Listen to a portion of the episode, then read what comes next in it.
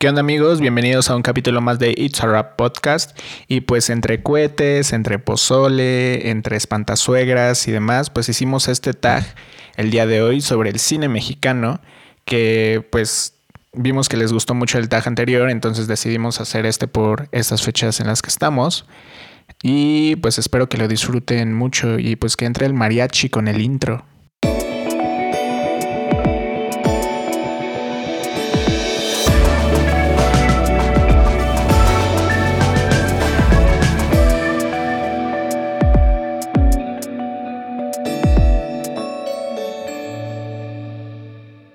Hola chicos y chicas, gracias por escucharnos una semana más. Y bueno, como ya escucharon en el intro, hoy tenemos otro programa de TAG, en donde vamos a hablar un poquito más de cine mexicano. Y primero que nada, un disclaimer. Quizás no hablemos tanto de películas muy viejitas, pero bueno, eh, más que nada vamos a hablar como de lo que está en nuestro acervo cultural, que no es mucho, lo siento. Y para em-, empezar, quiero saludar como cada semana, Fernanda. Fer, ¿cómo estás? Hola, hola a todos. Eh, si quieren saber más, quédense a escuchar. Tenemos respuestas interesantes, según yo. Pero estoy bien, feliz de estar otra semana más. Ya llevamos un par. ¡Qué emoción! y también, como cada semana, se encuentra Alex con nosotros. Alex, ¿cómo estás? ¿Qué onda amigos? Y pues sí, no esperen respuestas de películas muy antañas porque pues uno tiene aquí 23, 24 años y pues está, está difícil, está difícil acordarse de, la señora María Félix y cosas así. Y bueno, esta vez como para no extendernos tanto como la última vez, hicimos una eh, selección, una breve selección de solamente 10 preguntas y de nuevo les extiendo la invitación para que hagan esta dinámica con nosotros. Y ahora sí, por lo menos alguien que nos mande sus respuestas por DM o, o le ponga en los comentarios de YouTube o, o, al WhatsApp personal, no importa. Y la mejor si las mejores respuestas las vamos a, a publicar en el Instagram y le vamos a regalar un chocolate en algún momento. Así que ya saben. Un chocolate mexicano. en, el, próximo giveaway para festejar nuestros 100 seguidores en Instagram. Y bueno, ¿les parece si empezamos? Sí, vamos a darle. Arre. Vale, muy bien. Primera pregunta, ¿cuál es la primera película mexicana de la que tienes recuerdo, la que te acuerdas? ¿Quién quiere empezar? Pues primero las damas.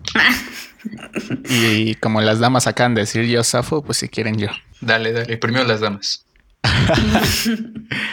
este.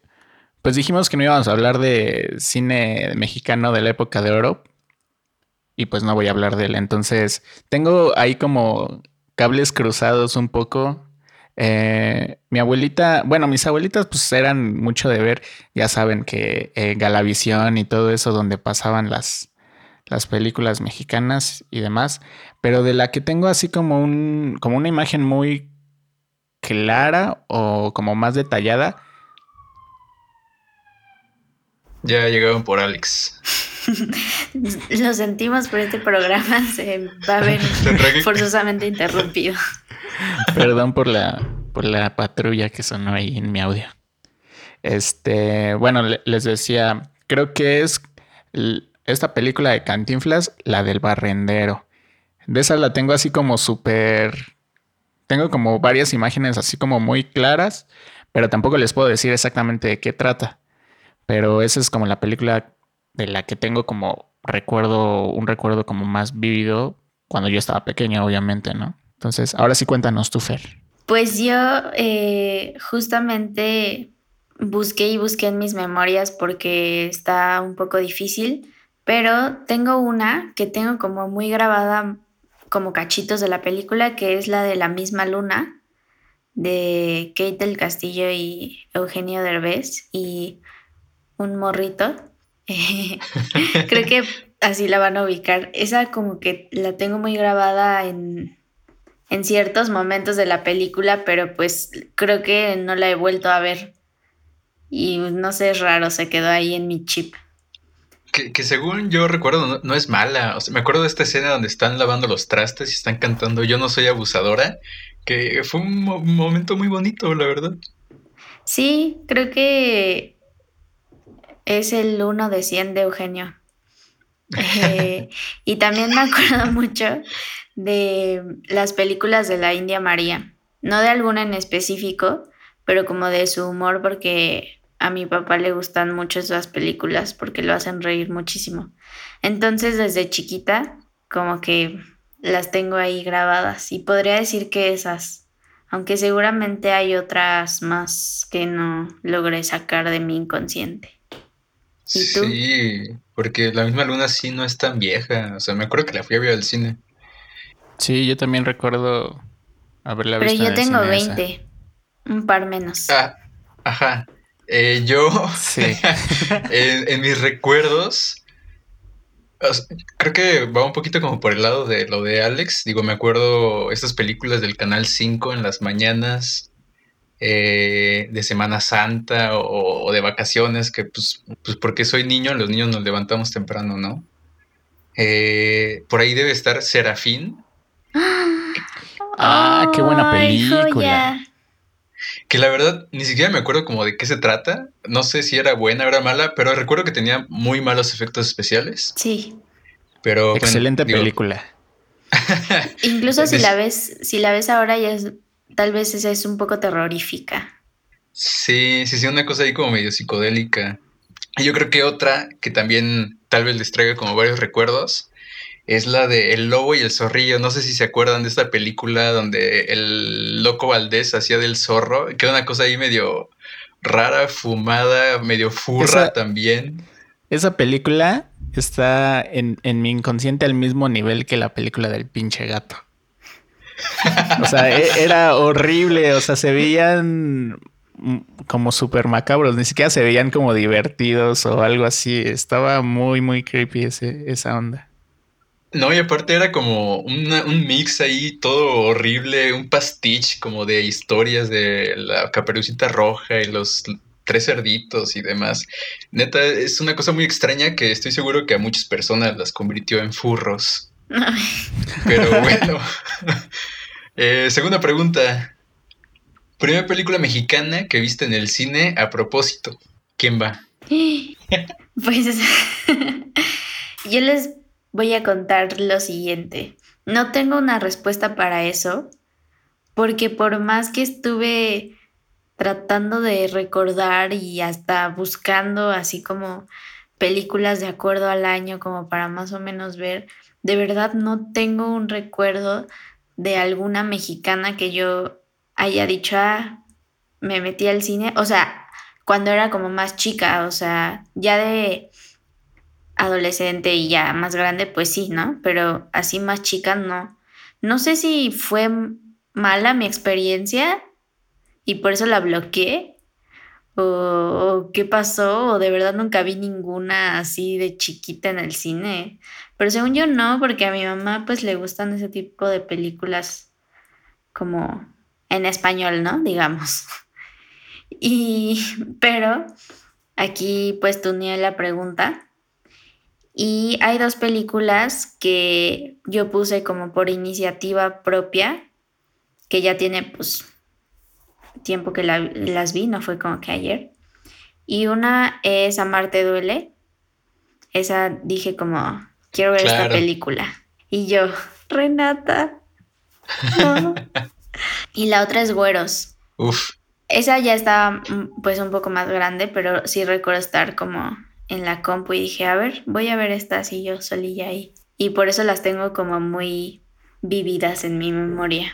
Entonces, esas son mis respuestas y la verdad bastante grata la experiencia. Las dos me gustan mucho. Y atentos al, al juego de shots que se establece en este momento para ver cuántas veces se va a mencionar güeros, principalmente del lado de Manuel en este, en este capítulo de este podcast. Ok, ok. O sea que si quieren terminar ebrios, jueguen. Eh, bueno, voy a contestar yo, ya que me echaron la bolita para acá. Eh, la primera película que vi en el cine a propósito, yo estaba casi seguro que había sido Nosotros los Nobles, porque me acuerdo que había mucho revuelo y decían que era muy graciosa y tal, ¿no? Pero ya haciendo más memoria, me acuerdo que fui a ver una película de huevos con mi hermano. Este, Ah. porque veíamos los trailers en televisión, ¿no? Y decíamos, órale, esto se ve cool. Aparte de que ya teníamos como el back de todos estos videos en YouTube que se hicieron virales. Y pues yo creo que fue esa. Y la verdad, es mala. La película es mala, pero en su momento fue la más taquillera de su, de su año. Y pues tiene chistes ahí buenos y, y albur, ¿no? Como, como buen mexicano, pues está chistoso. Tú, Alex. A mí nunca me gustaron esas. Pues mira, yo te voy a complementar tu. Mira, yo te voy a complementar tu, tu respuesta con la, con la que yo siento que es.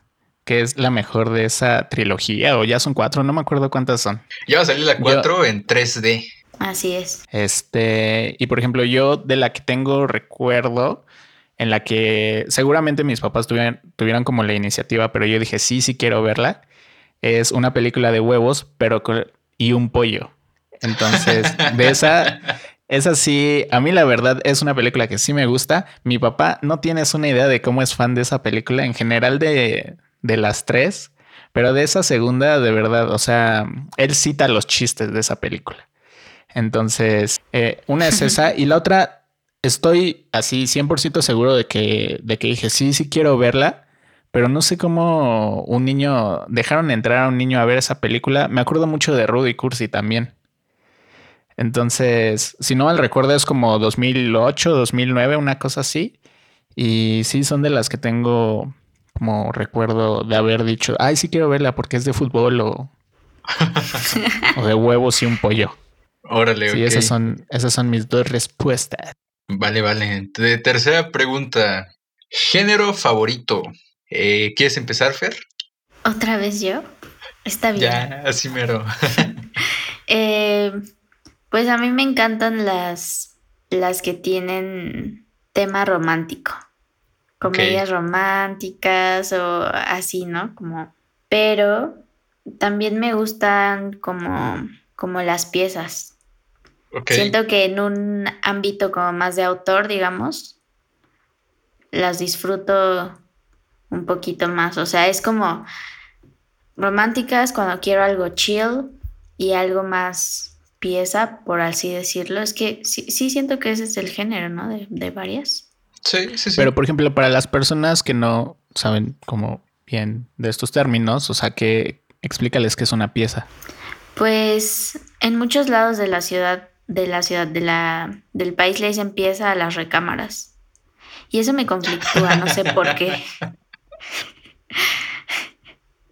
No, pues, ¿cómo definirían la pieza? Yo digo que es un género en el que el conflicto es como más introspectivo, o sea, como que más interno y todo pasa como con el personaje y no siempre hay como un pico de drama expuesto o algo así. No sé si. Sí, justo. pues, la, la pieza viene de este género del teatro en donde, pues, aparentemente no ocurre nada, pero por dentro los personajes están viviendo todo, básicamente. Eso me Es, gusta es mucho. todo lo contrario a una película de acción. Así es. Y siento que sí disfruto también las piezas en un plano como más mood serio. Ok, ok. Entonces podría decir que esas dos. Y ya saben, de miedo no. vale, tú, Alex. Pues yo me voy a mantener por la misma línea que el tag pasado. Esta parte del coming of age se me hace como bastante cool y relax y demás. Y creo que es algo recurrente incluso en mis próximas respuestas. Ah, para ejemplos, pues está una que es bastante reciente, la de todas las pecas del mundo. Este, con Loreto Peralta y, y nuestro, nuestro queridísimo Luis Miguel, este niño. Junior. Que este chico. ¿Cómo se llama? Luis de la Rosa. Luis de ¿no? la Rosa. Y pues cosas, o sea, yo considero Coming of Age desde Atlético San Pancho hasta la joyísima. super, hasta, pues incluso ya no estoy aquí, la considero también como por ahí. Claro, sí, sí. Entonces, siento que, que todo ese género pues me llama mucho la atención. Está por allí mientras el lobo no está. Este película que vi para, que tuve que ver para un proyecto. Este, un saludo a mi queridísimo Rocco Salazar. Y pues sí, básicamente es eso. Entonces me mantengo por la misma línea de, del tag pasado.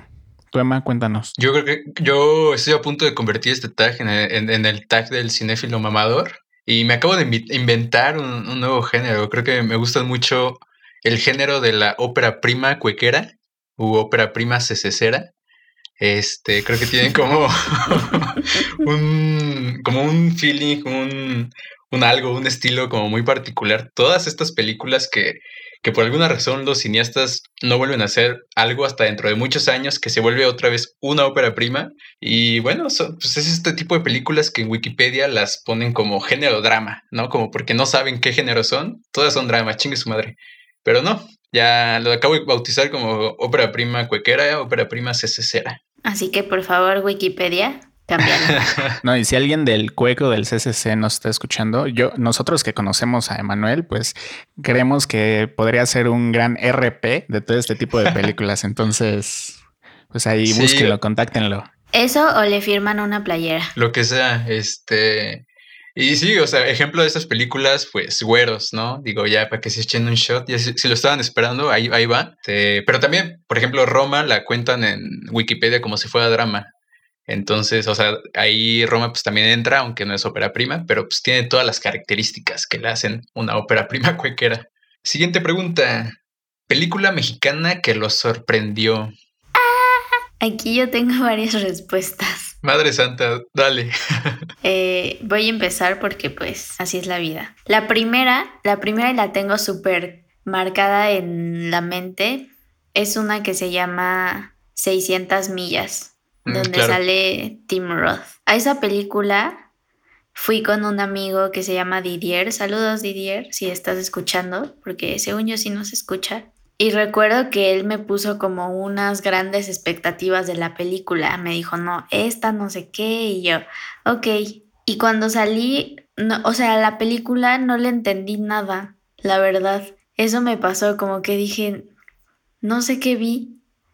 Y me quedé muy confundida y Didier se quedó igual. Yo dije, a lo mejor soy yo y en mi, en mi ignorancia de, de no conocer más, pues tal vez, no sé, ¿no? O, o, solo no me gustó y ya.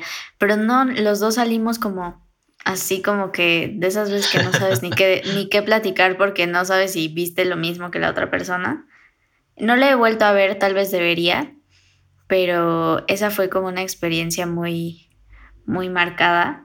Y tengo otras dos respuestas de otras películas que me sorprendieron como al revés. Y por ejemplo, ah, no es cierto, solo es una, perdón, no quiero estafar. Jugando con nuestra expectativa, muy bien. No, y la que me sorprendió muchísimo y que no tiene mucho que vi fue Arráncame la vida. No la había visto hasta hace como un año, yo creo y me gustó muchísimo, o sea, disfruté todo, el arte, las actuaciones, la producción en general y pues está larguita, o sea, para hacer una película pues ya tienes ya tiene un par de años y generalmente mexicanas están como en los noventa y tantos minutos y esta está más larga, pero véanla, está muy cool. Me gustó mucho. Sí, dije, oh, lindo. Check. Entonces, la, la primera te sorprendió para mal y la segunda para bien. No diría que para mal, fue más bien de esas sorpresas así como que no sabes ni cómo describir, como de... ¡Ah! No como de... Ah, fue como... ¡Ah! Pero la volveré a ver y les contaré qué pasa. ¿Y tú, Alex? Pues a mí yo tengo igual un par de respuestas eh, de este género de comedia romántica que mucha gente odia y mucha otra gente ama muchísimo y por eso siguen haciendo muchas de esas películas. Este, ya lo había mencionado el tag anterior. Cindy la Regia es una película que me gustó bastante, me pareció bastante cool. La, la, la, disfruté muchísimo cuando la vi. Tengo otras dos. Eh, esta la, la, vi porque mi papá la puso un día en Netflix. Es la de la delgada línea amarilla. Esa película, por alguna razón, yo no había escuchado de ella. Este. Ni mucho menos. Pero cuando la vi, pues también la disfruté muchísimo. Se me hizo bastante amena y entretenida. No es entretenimiento tipo. Ay, me voy a reír mucho. Pero es una película bastante este, digerible. La otra película que voy a mencionar es Vuelven. Siento que en México no hay como cine de terror o fantasía tan chido. Esa película la vi porque fue como en algún punto de la carrera escuché que la mencionaban mucho y pues ya, fue la razón por la que la vi. Entonces siento que en México no hay como terror o fantasía o géneros así como tan bien hechos y esa película podría ser una muy buena excepción. Entonces serían serían mis tres respuestas. Tu Emma, cuéntanos, sorpréndenos con, con güeros una vez más. Emanuel es agüeros como Alex a Cindy la Regia. Pues qué curioso, porque yo también había escogido a Cindy la Regia.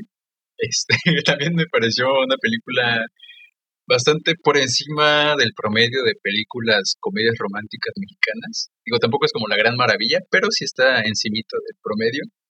Es muy divertida y creo que no tiene tantos huecos por ahí como otras que sí. Escuela para seductores. Y creo que la otra opción que iba a decir es eh, Caifanes, esta película nos la puso una maestra en la escuela. Eh, y bueno, yo no había escuchado absolutamente nada de la película, pero conforme la íbamos viendo y e iba viendo como todo lo que pasaba en la película, me iba envolviendo más y atrapando en, el lirismo que tiene esta película, porque bueno, es, es escrita por Carlos Fuentes y tiene personalidades en la película como el Oscar Chávez, que se nos adelantó este año, y Carlos Monsiváis también sale por ahí en un cameíto. Entonces es una película bastante rasa, pero también bastante intelectual si la quieres ver de esta forma. Sí. Y digo, al final se volvió una de mis películas favoritas y cada que puedo la recomiendo, la verdad. Yo creo que esas dos. Y pasamos a la siguiente pregunta.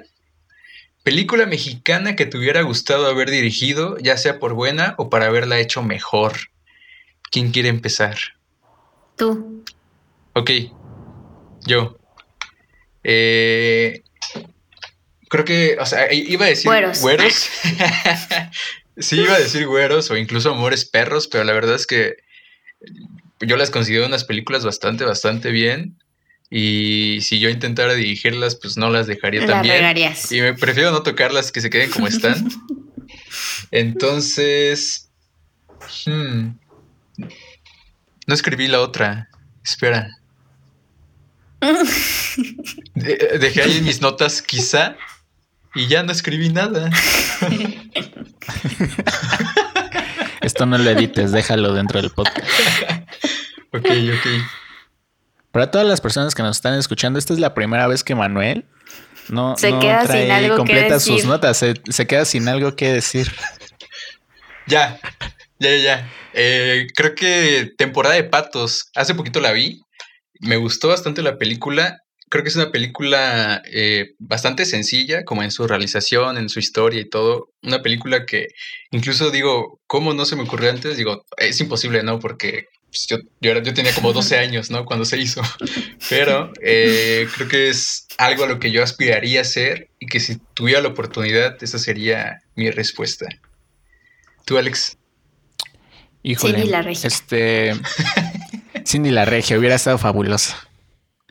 Este, no, no es cierto, pero una que ya también mencioné hace rato, esta película de todas las pecas del mundo, ah, esa está ok, pero creo que podría estar mucho, mucho, muchísimo, muchísimo, ah, muchísimo mejor. Súper sí. Adiós, Loreto. sí, ahí hubiera metido a Ah, no les voy a decir porque Victoria es mi, hubiera metido a Marta y Gareda. No, no es cierto. Como si parece, es, es, como este síndrome donde la meten en, en estas películas donde están según en la prepa, pero la señora, porque es una señora, tiene que, pues no sé cuántos años tenga, pero ya está grande, ¿no? Sí, más de 40 sí, pero sería como Netflix, como, sería como serie de Netflix, ¿no? Sí. Ándale, exacto. Entonces, pero todo bien con Marta y Gareda. Saludos. Y ah. si esa es la película que me hubiera, me hubiera gustado haber dirigido para hacerla mejor. Este, tú, Fer, cuéntanos. Yo escogí una que salió apenas el año pasado o antepasado. Es que ya es muy efímero el tiempo, amigos, ya nadie sabe qué onda. Que es la de museo. A mí me llamó muchísimo la atención porque la historia en sí, o sea, la historia real, me encantan esas películas de basado en historias reales. Y justo como que el caso se me hizo como muy interesante, etcétera, etcétera. Y la película me gustó. Y cambia, tuneando un poquito la pregunta, tal vez diría que a mí es una película que me hubiera gustado haber producido por todo lo que conllevó desde esta parte de, de la casa, del, del ciudad satélite, hasta, o sea, el Museo de Antropología, que es como, no sé, muchas de esas cosas que yo digo, wow, a mí me hubiera gustado haberla producido y la película me gustó. O sea, siento que hay unas cositas que a lo mejor hubiera ahí explotado un poco más, pero la película me gustó. O sea, yo al contrario, o sea, la película me parece muy cool y me hubiera gustado haber sido como parte de la razón por la que se realizó y así. O sea, sí, pues estar dentro de como de la realización. Y pues no tengo como experiencia en dirección ni como que ganas de, entonces pues realmente dirigido no creo porque tal vez hubiera salido muy mal, pero sí producido porque me gusta, de verdad, recomiéndenme más películas de, basados en casos de la vida real. Que es otra película con este síndrome de de chavos de 40 años, ¿no? Chavos de universidad como de... igual igual yo hubiera mantenido a Gabriel. Digo, ¿cómo se llama este? Ándale. Gael. Esto, esto no se va a editar. No, no, no. Esto se va a Yo hubiera quedar. mantenido a Gael. A Gael ahí por siempre, o sea, no importa. Así su personaje tenga dos años. Gabriel García Márquez lo hace increíble en esa película. Que cabe mencionar que esta película es de Alonso Ruiz Palacios, que es el director de Güeros. Y bueno, siguiente, siguiente pregunta. Actor y actriz mexicanos con los que les gustaría trabajar. Yo aquí quiero escuchar primero la respuesta de Fer, Dale, que Fer. sí, sí me tiene, sí me tiene un tanto intri- intrigado. O sea, sabemos que es Gael García y Diego Luna, ¿no? Sabemos que es Gabriel García Márquez y Diego. Ay, Dios mío. Es que la gente no lo sabe, pero esto la- lo hacemos a altas horas de la madrugada. Por eso de los ruidos citadinos. No mientas, Fer, son las 5 de la tarde. Eh, bueno, aquí mi respuesta. Claro que está Diego Luna, porque desde que salía en la novela Gordito, yo soy su fan. O sea, me encanta. Se me hace un gran actor y siento que tiene muchísimas facetas. O sea, he visto varias películas donde, o sea, su, un, su personaje en una no tiene absolutamente nada en la otra, porque siento que a veces eso pasa mucho con los actores que como que encuentran por dónde y se encasillan en ellos mismos dentro de sus diferentes personajes. Entonces, solo le varían ciertas facetas, como que no le dan tanta profundidad. Y yo siento que él sí, me gusta mucho eh, también que, por ejemplo, más que tratar de quitárselo o de esconderlo, como que en las películas que ha hecho en inglés, como que su acento lo explote a manera de que se vuelve parte como de su personaje y no se ve extraño, a mi parecer. Entonces, a mí me gusta mucho Diego Luna y me gustaría conocerlo, trabajar con él, vivir con él si se puede. y así. Y pues también puse, también puse respuesta de mujer y la que elegí fue Natasha Dupeirón porque la sigo en sus redes. Igual la, la conocí en las novelas, pero siento que ha tenido como una evolución ella como, como en su ser, que me gustaría mucho verla en alguna cosa muy diferente a la, a la que ha hecho porque siento que tiene como potencial y también me identifico mucho con muchas formas de pensar que tiene, entonces creo que por eso. Y si me preguntan opción 3, que no me han preguntado, pero igual la voy a decir, sería esta actriz que, interpre que interpretó a Gloria Trevi en la película de Gloria, que se llama Sofía Espinosa. Me claro, parece que tiene... Sí, a mí se me hace muy buena y aparte tiene un rostro muy, eh, no sé, algo tiene su, su carita que, que me intriga verla en más cosas. Entonces, ah, pero esperen, tengo una cuarta respuesta. ¡Qué sorpresa! Yo. y esta es eh, de una actriz de la época del cine de oro. Órale. Pero alguna vez expuse. Por Ouija. Expuse de ella. Y todo lo que conocí como de su vida y así, me dieron muchas ganas como de conocerla a ella. Y es la señora Andrea Palma, que pues si no la ubican, es la protagonista de La Mujer del Puerto una gran película, véanla. Y sería ella, o sea, de todo lo que, de todo lo que investigué, conocí, leí sobre su vida, o sea, me, dieron muchas ganas como de conocerla en general, o sea, y, y pues trabajar con ella, uff, yo creo que estaría increíble, pero pues la vida sigue. Bueno, para mí, pues voy a repetir una de las respuestas de Fer. Igual, en cuanto a actrices, tengo a Nat Dupeyron. Andrea Palmas. no, también también sería Nat Dubeyron. Creo que, no sé, a mí me gusta mucho tanto el look que tiene, que maneja, como físicamente y también como los proyectos que ha hecho. Nat Dubeyron, si estás escuchando esto, eh, tengo un guion escrito así especialmente para ti, llámame. Y como segunda opción, eh, voy a decir, nada más para no repetirle al Emanuel, porque estoy casi seguro de que la va a mencionar, voy a decir Nayan Norvin. Pero bueno, igual y no la menciona Emanuel, ya me está haciendo señas. Pero este voy a decir Nayan Norvin, casi por las mismas razones que Nat Dupeirón. Y ahora tengo también un actor que sería, me llama mucho la atención como poder trabajar con él en algún momento, dirigirlo y, y, algo así, porque siento que tiene personajes donde lo hace bien y hay personajes donde no lo hace tan bien, tirándole a muy mal, que es Juan Pablo Medina. Juan Pablo Medina, este. Ay, Dios mío. Este que es el, es el sugar de, de, varias personas aquí en este podcast. El crush, ¿no? Más bien. Sin contarnos a Emanuelia. Eh, sin, sin, El crush, sí es cierto. ¿Qué tontería sí, porque a, mí, a mí nadie me mantiene, no sé.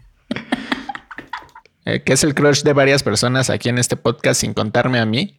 Este, entonces, él, sería otra persona. Y pues nada más como pilón, también me gustaría tener algún día en alguna de mis producciones al famosísimo Borras.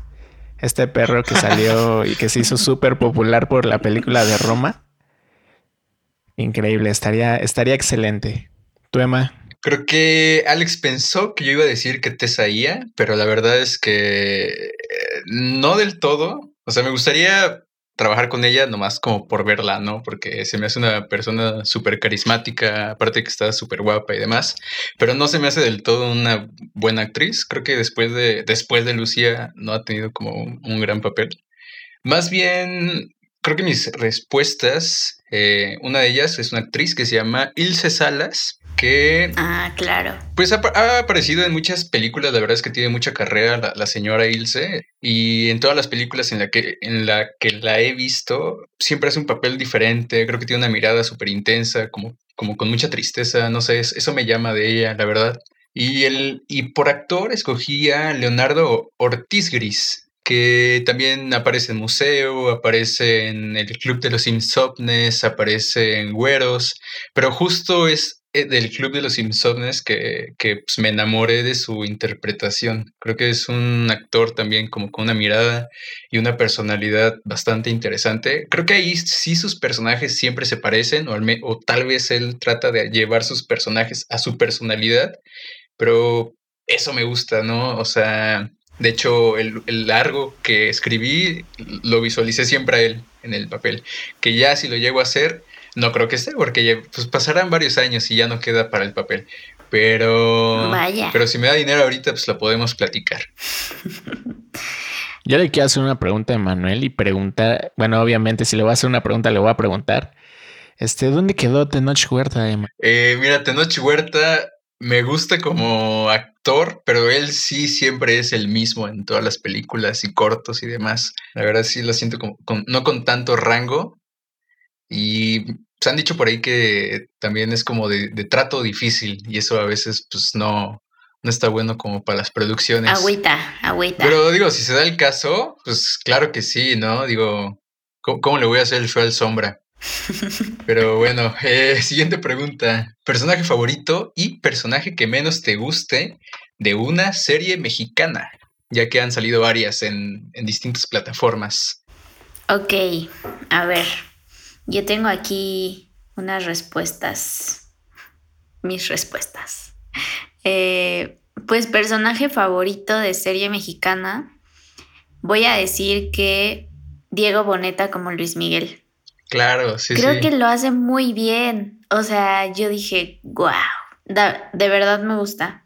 Me gusta, me gusta mucho. Creo que ya es más Luis Miguel que Luis Miguel. Ajá, o sea, ya. Exacto, a, exacto. a ese señor feo abotargado de los comerciales de Uber, quién sabe quién sea. Más bien, eh, Diego Boneta ya es Luis Miguel, ¿no? Sí, siento que tanto, tanto se preparó como físicamente, como, o sea, porque he visto como videos de, pues los videos de Luis Miguel, los originales, y su actuación en la serie, siento que tiene como mucha coherencia y cohesión y como que ahí todo, todo funciona bastante bien, entonces, él diría que mi favorito de favoritos, eh, de personaje mujer, escogí al que ahorita se me no manchen, no anoté el nombre, pero bueno, es el personaje de Fátima Molina en Diablero. Me gusta mucho, creo que está muy cool. Y de esa misma serie tengo a mi personaje menos favorito, con todo el dolor de mi corazón, pasando y teniendo en cuenta este, este gran pasado e infancia con el grupo famosísimo internacionalmente RBD, creciendo con sus enseñanzas de la novela, voy a decir que mi personaje menos favorito es el de Christopher Uckerman. Qué horror. O sea, no sé, no sé quién lo dejó. No sé cómo, cómo siguió, de verdad. Interpreta a un padrecito y lo hace terrible y luego es papá y lo hace más terrible aún, no sé me, me desenamoró. La yo de 12 años se partió su corazón. eh, y pues esas son mis respuestas. Pero ¿qué dicen ustedes, güeros? Pues yo tengo aquí la pregunta un poco tuneada debido a que pues aquí su servidor no sabe leer bien los mensajes del WhatsApp. Entonces, yo tengo personaje favorito y personaje menos favorito, pero de películas. Aunque tengo uno que podría aplicar ahí en algunas, en una serie. Como personaje favorito. Cindy la Regia. Y. No, pues este. tengo como personaje, no favorito, pero sí, pero sí un personaje que me da mucha risa y me gusta mucho. Y eso que sale así súper pocos minutos en la película en la que está. Es Tony es Silverio Palacios en Matando Cabos. O sea, sale muy poquito. Ese es amigo de, del Mascarita. Este, entonces, o sea, como toda es, esta como subtrama muy, muy pequeña que hay sobre su personaje en la película me da muchísima risa. Me da esta última parte donde se mete con, con la doñita también me da muchísima risa. Está como muy, muy cagado. Entonces es una de mis respuestas. También tengo de nosotros los nobles Javi Noble. Siento que es como un personaje muy, muy este, no sé, como genuino, por así decirlo. Siento que lo hace perfecto Gabriel García Márquez. Ah, no es cierto. Este. Ay, güey, ya se me fue su nombre por andar. Luis Gerardo Méndez. Luis Gerardo Méndez que, incluso pues es el mismo personaje que hace en la serie de Club de Cuervos. Entonces, por ahí podría ir más o menos la respuesta a esta respuesta, a esta pregunta, la cual era la original. Y como menos favorito, cualquier personaje que haga Badir Derbez, este, pues. Ahí, o sea, no tengo un problema con el señor Eugenio Derbez, pero con su hijo, la verdad, no, no lo paso en, en varias cosas de las que hace. Él no me cae, no me cae mal. Pero, o sea, como actor siento que, que no, definitivamente no. Y como músico, pues está más o menos. No, sí, Vadir, dedícate a cantar nada más, por favor. No actúes más. Pero a cantar lo haces muy bien. Yo apoyo tu carrera musical. Y esperen, ahorita que hablaba de series, antes de que Manuel nos deleite con sus respuestas, ahorita hablando de series se me vino rapidísimo. Ahorita hablando de Tony Dalton, se me vino rapidísimo a la mente este remake mexicano de la, de la serie que creo que es argentina, si no me equivoco, la de los simuladores. ¿Qué onda? Yo era fan, o sea era fan, me, gusta mucho. Por ahí anda en Prime. Si tienen oportunidad, pues échense un capítulo cuando se sientan muy abrumados. Está bastante entretenida. Creo que tiene historias. Eh, creo que es una idea bastante, o sea, original. Digo, este es el remake mexicano. Sale también por ahí el grandísimo Arad de la Torre. Y pues ya, era ese pequeño paréntesis antes de que Manuel nos diga. ¿Qué de mis personajes favoritos, la verdad es que yo no he visto como tantas series mexicanas. Digo, sí, sí procuro hacerlo. Y hace poquito acabé de ver una serie que se llama Cómo sobrevivir soltero, eh, que está en Amazon Prime, es de Sebastián Zurita, creo que también él la dirige, no estoy seguro. Eh, y ahí sale uno de los personajes que más me ha gustado de, de series, que se llama Fish, es un personaje bien divertido, está todo, todo bobo, como una especie de Joey de Friends, pero, pero mexa. Y no sé, está, está, está divertido. Y creo que de personaje menos favorito, aquí quizás sea como una opinión impopular, pero la señora Cecilia Suárez en La Casa de las Flores, o sea, la señora Paulina de la Mora, se me hace un personaje Ay, no, Emanuel. ¿Cómo crees? Es un personaje súper, súper sobrevalorado, absurdo. Aparte de que la serie a mí en lo personal se me hace bastante mala. No sé, no la tolero, no la soporto. Creo que por ella dejé de ver la serie, la verdad. Pero bueno. La primera temporada con la señora Verónica no es tan mala. Ya las otras Ahí, sí no, no, sé, no puedo decir mucho porque solo vi la primera y no puedo saber si es muy mala o no tan mala porque no tengo más punto de referencia. Eh, pero siguiendo con este bonito tag, vamos a la siguiente pregunta que es tal vez hasta polémica.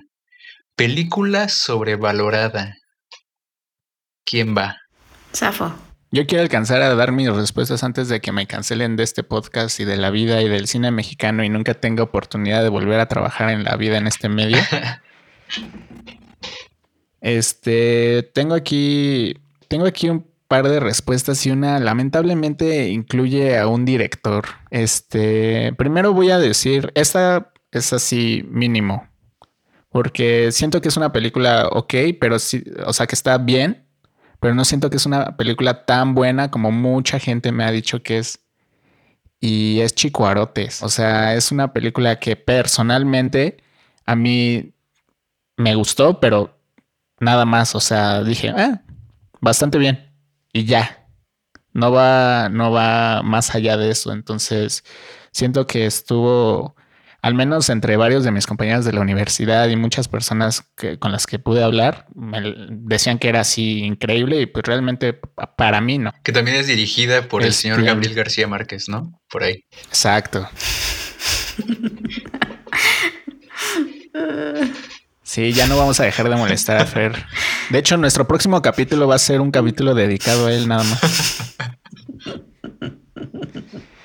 Y en general, Miren, yo no tengo ningún problema con él, señor. Si me alguna vez me quiere invitar a trabajar, yo con todo gusto, pero pues no soy fan de su cine. Carlos Reigadas, no, definitivamente no, no es, no es un tipo de cine. Para empezar, es, es un tipo de cine que a mí no me gusta. O sea, cuando entré a la carrera intenté ver Post Tenebras Lux. O sea, ha sido así, de verdad, muy difícil. Entonces, en general, su cine no me gusta. Siento que todo esto que suele hacer como de corte más como muy independiente y demás, no sé, siento, siento que él es como, desde mi punto de vista, uno de los estandartes del cinéfilo mamador. Sí, este, totalmente. cineasta más bien, del cineasta mamador. Entonces, pues definitivamente no. Sé que voy a perder un par de amistades por esto, pero, pero no. Y voy a hacer solo un pequeño pilón de una película que estuvo apenas en Filming Latino, que yo sé que es una película súper complicada de, de, conseguir y todo esto, y la vimos dentro de la carrera en historia del cine. Saludos a la queridísima Gina. Este, esta película de la fórmula secreta, mm, tampoco el cine experimental es, no, es lo mío, entonces ahí sí, ahí sí les fallo, chavos. Esta parte sí se va a cortar. Exactamente, por eso sabía, sabía. Entonces, pues esas son mis respuestas, muchachos. ¿Y tú, Fer? Cuéntanos. Pues yo voy a decir aquí que mi respuesta también podría ser un, una opinión impopular alert. y yo escogí tiempo compartido. Tiempo compartido, eh, o sea, de que salió, hubo como mucho, mucho revuelo y mucho boom de no, es que wow, es increíble, véanla, no sé qué, bla, bla, bla. Y, y ya que estaba en Netflix, yo dije, ok, porque suelo ser la verdad un poco decidiosa con cosas que salen y tienen como mucho auge. Como que a veces digo, ay, no, luego. Y luego termino viéndolas años después, ¿no? Y me ha pasado que resulta que sí me gustaron o resulta que no tanto. Y con tiempo compartido, tenía como muchas expectativas por lo mismo y yo decía, ok, o sea, no se me hace mala película, digamos, pero sí me quedé con un sabor de boca al final que yo dije, y luego, o sea, yo no la sentí tan increíble y así, wow, como todo el mundo decía.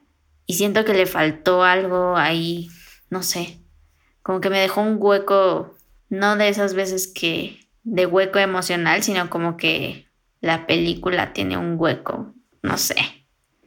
No sé, tiempo compartido, lo siento, tiene una estética bastante cool, pero ya, saludos al hijo de Walter White, que también sale ahí. Después de todo, logra seguir con su vida. Pero ¿y tú, Emma? ¿Cuál dirías? Yo tengo Nada más cabe, cabe, mencionar, hay que recordar que aquí la opinión de cada uno pues es una opinión personal, ¿no? Y no representa como lo que piensen los demás integrantes de este bonito podcast. Lo digo por Coca-Cola en la sangre, más que nada.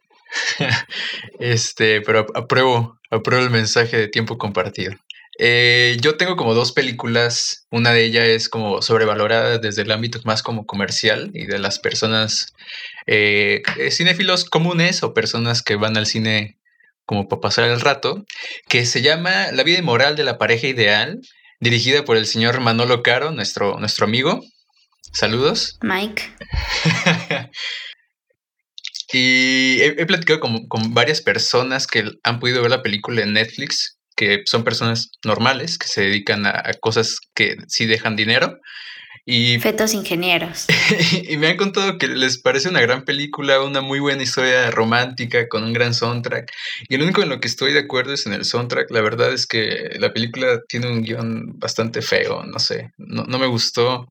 Las actuaciones en general tampoco me gustan. Cecilia Suárez otra vez se dirige a, a sí misma, mm, como que es parte de otra película y nomás se metió ahí y sigue siendo ella misma. Pero bueno, y ya en un ámbito como más eh, clavadón y de cineastas, creo que la película de Oso Polar, que estuvo multinominada a varios Arieles en su año y que incluso Verónica Toussaint ganó ahí su Ariel por mejor actriz y le arrebató de las manos a nuestra querida Gabriela Cartol en su nominación por la camarista. Sí, sí, es del mismo año. Eh, sí. Que se me hace una película con una historia bastante simple, que realmente no es para tanto y que todos sus méritos los tiene la parte técnica, que pues la, la filmaron, bueno, más bien la grabaron con un iPhone, ¿no? Que creo que es como su gran mérito. Pero fuera de eso, se me hace una película mediana, no más que eso. Y bueno, esas, esas son mis dos selecciones por ahí. Y bueno, siguiente pregunta. Película que se merecería un remake. ¿Quién va? Yo ahí tuneé mi pregunta otra vez. Bueno, le agregué un, una, un hijito. Una pregunta, hijo. hijo. Eh, voy a decir que un remake que me gustaría ver de una película viejita, eh, y ya hubo uno, pero pues ya también podríamos considerarlo como viejo. Es, el, es la película de Cuando los hijos se van, porque es un melodramón y me gustaría verla modernizada. Con la gran Sea García, ¿no? Eh, ay, sí. Eh, Abuelita de todos. De todos los chocolates. De México. Me gustaría verla en un remake moderno, como, como tuneada, pues. Y aquí el hijito que agregué es de una película que, que no debió haber existido, que es un remake, que es como si fuera la primera vez. Qué terrible Ok, decisión. claro, con Badir Derbez, ¿no? Sí. Ay, o sea, no. La terminé de ver solo porque dije, quiero poder decir a gusto que está horrible. y pues sí, eso, o sea, de verdad no sé cómo. Qué insulto. Qué insulto para el señor Adam Sandler, ¿no? Para la película en general, porque la original siento que es una súper Sí, comedia es, es romántica. de sus buenas muy, películas. muy lograda, muy linda. Y tiene ese twist como diferente. Y, y la cosa que hicieron aquí, que grabaron como en el hotel de, de, no sé, del amigo de Eugenio Derbez. No sé, no, no, no, no, no me latió nada, lo siento. Bueno, no lo siento, deja de hacer películas, Vadir, por favor. Pero a ver, ¿qué dicen ustedes? Pues creo que a, a mí esta pregunta fue una de las que me costó un poco de trabajo, pero creo que lo supe resolver bien. Y a mí me gustaría ver, tal vez más que en una película, como en a lo mejor una serie, una miniserie e incluso hecha para niños, estas películas del santo y Blue Demon y todo, a lo mejor como con una animación bastante chida, no, no lo sé, como peleando contra monstruos, ya así debrayándome un montoncísimo. Imagínense que, que, por ejemplo, el señor Memo del Toro, papá de todos aquí, este, metiera así mano hasta como en cosas de producción como lo hace en Netflix Control Hunters o todas estas series también animadas, estaría bastante chido como ver un proyecto así. Al menos desde mi punto de vista, con algo como que es súper emblemático para pues el cine mexicano incluso, convertido en algo como un poco más para niños y mucho más actual y con gente pues pesada detrás del proyecto, siento que estaría bastante. Sí, creo que tiene mucho sentido. La verdad es algo que creo, creo que sí pegaría, ¿eh? Guárdate esa idea, ¿no? Señor Guillermo del Toro, si me escuchó, por favor, llámeme. Y eh, película que yo le haría un remake, creo que también hackeé por ahí la pregunta, eh, porque sí está algo difícil, aunque yo la propuse. Eh, más que un remake, me gustaría como una especie de, de- de secuela de así de esas que son de varios años después de Atlético San Pancho, así al estilo Cobra Kai, pero de Atlético San Pancho creo que sería algo pues, muy divertido que ver, no sé, como nostálgico y como con mucho corazón. Qué gran joya. Estaría increíble eso, Sí, la yo sería la primera. Yo la hago. Yo sería, yo sería el primero en, en, en la lista para, para interpretar la versión adolescente del Tortas. De Plutarcoasa. No, pero ahorita ya son señores todos. Por eso, pero pues puede haber ahí como, como un pequeño intro donde, donde muestres qué pasó durante todos estos años. Ok, ok. Y última pregunta. ¿Qué Antes de que terminen, antes Ajá. de que terminemos, me gustaría meter un pequeño pilón que mencionen así rápidamente, este, porque yo sé que va a ser la primera película en la que van a pensar en cuanto les haga la pregunta. ¿Qué película del cine mexicano, en general, no importa el año, no importa nada? Este, este es un poco más complicado para Emanuel porque yo sé que él es como muy aferrado a ver cinco películas diarias, pero, por ejemplo, ¿qué película mexicana que es un must para no solo para nosotros que estudiamos cine, bueno, más para nosotros que estudiamos cine. Ay, ya está bien difícil. No, no, no, Ale. dale, dale. ¿Qué película mexicana que es un must principalmente para nosotros que estudiamos cine no han visto? Ah, no, pues un chorro. Eh, Yo voy a comenzar respondiendo mi propia pregunta y voy a decir, no sé si sea un must, porque ni siquiera estoy muy seguro de si esté buena o no, pero Sexo, Pudor y Lágrimas es una película que no he visto y una película que yo sé que es muy buena y que tampoco he visto es Los Insólitos Peces Gato. Uy, sí es buenísima. Mándame mensaje y te paso un link. Sobres. Pero cuéntenme. Creo que yo voy a decir que este creo que sí es un must y sí es de la época de cine de oro y, nomás no he visto por pura ociosidad, la verdad, porque sé que me va a gustar y, hemos visto escenas y demás en la escuela, que tal vez por eso tampoco la he visto, como que ya no siento la necesidad, pero es la de los dos tipos de cuidado con Jorge Negrete y Pedro Infante, donde tienen esta famosa escena donde se echan sus, sus coplas. Claro. Eh, no sé por qué no la he visto. Siento que es una gran película y que me va a gustar mucho. Y voy a hacer eso en cuanto acabemos de grabar esto. Pero bueno, yo creo que es ese.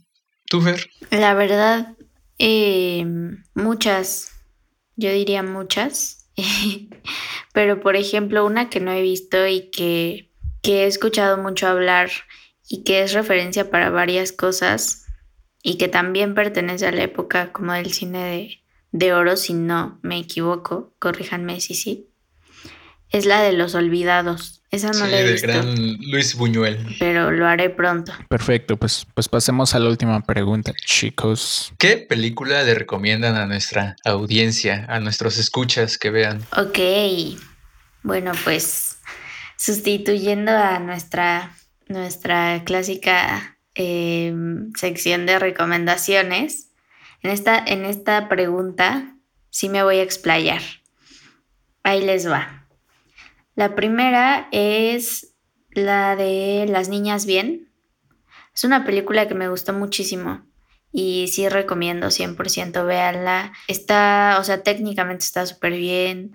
La, el diseño de producción está súper logrado, o sea, se ve toda esta investigación de, de no solo de la época, sino también del nivel socioeconómico, porque pues sí es muy diferente, ¿no? Entonces, también me parece que las actuaciones están, están muy cool eh, y en general me gustó mucho, creo que es una muy buena película. Siguiente, siguiente parte de mi respuesta, voy a recomendar un pequeño corto que ya tiene ahí sus varios años, pero lo pueden ver en Filming Latino. bueno, espero que siga para cuando salga esto, eh, que se llama Ver Llover con eh, Sofía Espinosa, Bebita. Bueno, no Bebita, pero casi.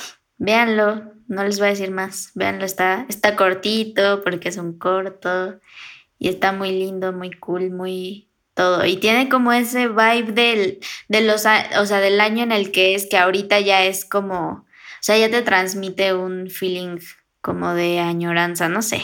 Véanlo. Y mi última recomendación va a ser un documental. Ahora sí, se rayaron con mis recomendaciones. Película, corto y documental. Eh, es el documental de Camino a Roma. Siento que debes verlo. O sea, si viste Roma y no has visto el documental, es momento de que veas el documental. Si no has visto ambos, pues también.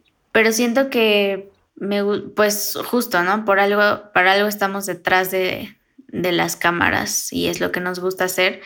Y ese documental cuando lo vi me pareció como muy eh, alentador en muchos sentidos.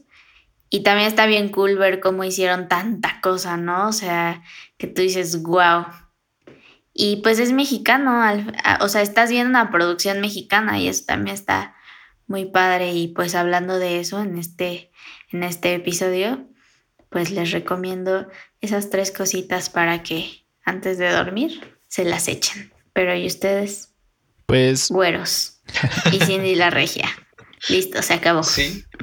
Dirigidas por Gabriel García Márquez. Este, pues yo básicamente solo tengo una, la vi hace poco para, porque fue referencia para una plática con, con Donatio Martínez, que es, un, que es un fotógrafo mexicano, y es Sueño en otro idioma. Para todas las personas que creen que actualmente no se hace como cine pues diferente al que se ve normal, normalmente en cartelera, esta pues, película pues es un poco de un corte un poco más independiente, por así decirlo, pero es una gran película. Visualmente está increíble, o sea, eh, felicitaciones al profesor Tona, que es así referente.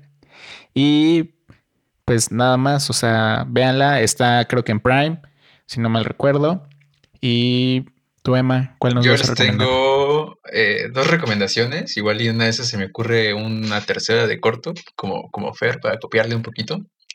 Pero eh, yo pude ver esta película, la primera película de las que le voy a hablar, eh, en estas funciones gratuitas que nos ofreció la cuarentena. Pero luego me enteré que apenas se va a estrenar en el cine comercial. Entonces, aprovechando eso, pues les pido que, que vayan a verla y se llama Ayer Maravilla Fui. Es una película mexicana, blanco y negro, con toda esta estética como de ópera prima, que creo que sí es una ópera prima, no estoy seguro. Y bueno, básicamente es una historia de, de amor imposible. Tiene también su dosis de ciencia ficción pero todo está contado desde una perspectiva de género bien interesante y bastante triste si lo, si lo ves de algún de ese sentido. Y también se vuelve una especie de homenaje a la Ciudad de México antes de F. Entonces, si, si algo de esto los llamó, pues vayan a verla al cine. Creo que vale muchísimo la pena. La fotografía es, está exquisita. Y una película que ya tiene rato que, que salió, que es del maestro Felipe Casals, es la película de Canoa, que cabe mencionar que es la película favorita de Alfonso Cuarón. Entonces, pues véanla, eh, creo que por ahí la pueden encontrar en YouTube, porque fuera de eso, pues también está, es parte de Criterion Collection, pero pues son un poquito caras. Y para no, es, no contarles tanto, trata de unos estudiantes de la universidad que llegan a un pueblo, todo en un contexto del 68, y pues termina mal la cosa de cortos, hay un cortito en filming latino que se llama Crónicas Marcianas. Eh, no es muy conocido, pero creo que estuvo en una selección por ahí de shorts del 2013 o una cosa así.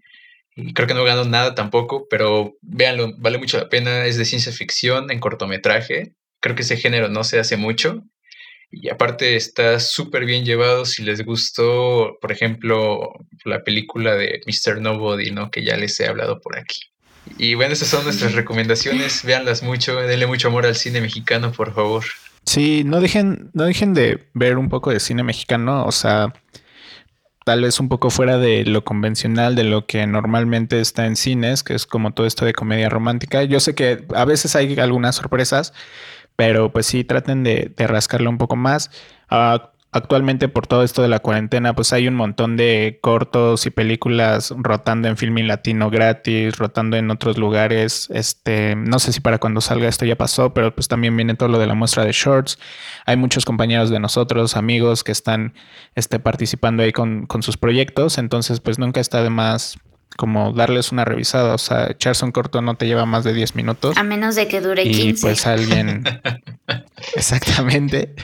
Este, y pues, o sea, es una manera, una manera de apoyar. Entonces, no, no dejen de, de, disfrutar también de ese, de ese cine. Y espero que estén teniendo un bonito Día de los Niños Héroes. Y si festejan el grito de la independencia, pues con todas las precauciones, porque pues seguimos en pandemia, ¿no? Y pues sí, esperemos les haya gustado este tag que creamos entre nosotros, que lo hagan, lo comenten por favor en algún lado alguien, por favor. Y síganos en nuestras redes sociales y dónde nos pueden escuchar, fue. Nos pueden escuchar en Google Podcasts, que ya, sí se llama así, lo confirmo en, en este episodio, eh, en Apple Podcasts, en Spotify, en YouTube y en las que gusten. Ahí estamos, búsquennos. Y escuchen nuestros episodios pasados si no los han escuchado. Tenemos una variedad bastante considerable. Escuchen el otro tag si les gustó este. Ese es un poco más largo. Y escuchen también el kit de supervivencia al bloqueo creativo. Les va a gustar. Y pues ya, si no hay nada que quieran agregar, puedo decir entonces, it's a wrap. Nos vemos amigos y felices fiestas patrias. Chau, chau. Viva México.